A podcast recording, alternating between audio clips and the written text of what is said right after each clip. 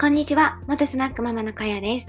恋愛講座始めます。ということで、早速始めていきたいと思います。今日はですね、ダメンズウォーカーは、ダメンズウォーカーじゃないですね。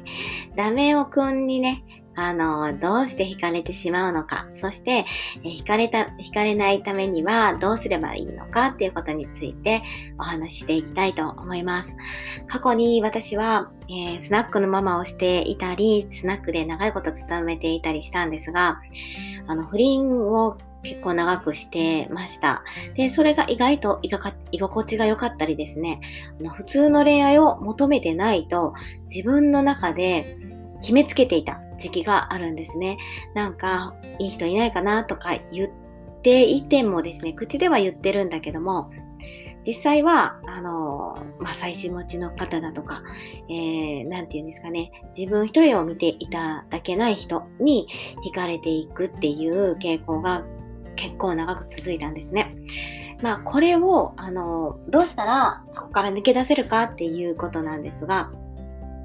結論は、もう自分のことを大事にしてくださいってことですね。なんか、あの、よく食べて、えー、ちゃんと睡眠をとって、で、健康的な生活をする、生活リズムをするのはもちろんだし、あの、友達関係もですね、あの、まあ、良好である方がもちろんいいんですね。で、どうせ私なんかだとか、えー、なんかうまいこといかないなって思う、え、ストレスを溜めていると、だんだんだんだん自分の、自分の負のオーラがまとってきてしまうんですよね。だから、えー、美味しいものをまず食べて、で、友達とも、あの、ストレスフリーになるように、えー、まあ、えー、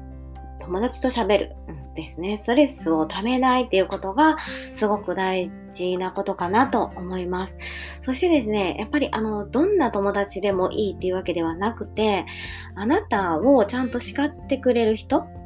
注意してくれる人っていうのが、やっぱりいいのかなと思います。あんたはなんか、あの、とこん悪いからね、で、終わってしまうんではなくて、しっかりね、こういうところはいけないよって、あの、言ってくれるね、友達っていうのが、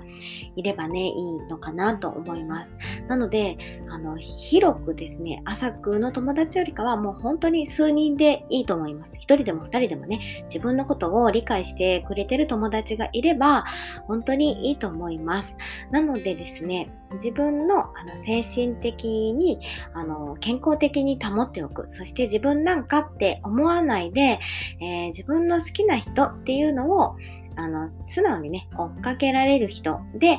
いてほしいなと思います。えー、今回はね、ラメオくんにはまらない自分になるっていうことについてお話をしてみました。では、以上で終わりたいと思います。バイバイ。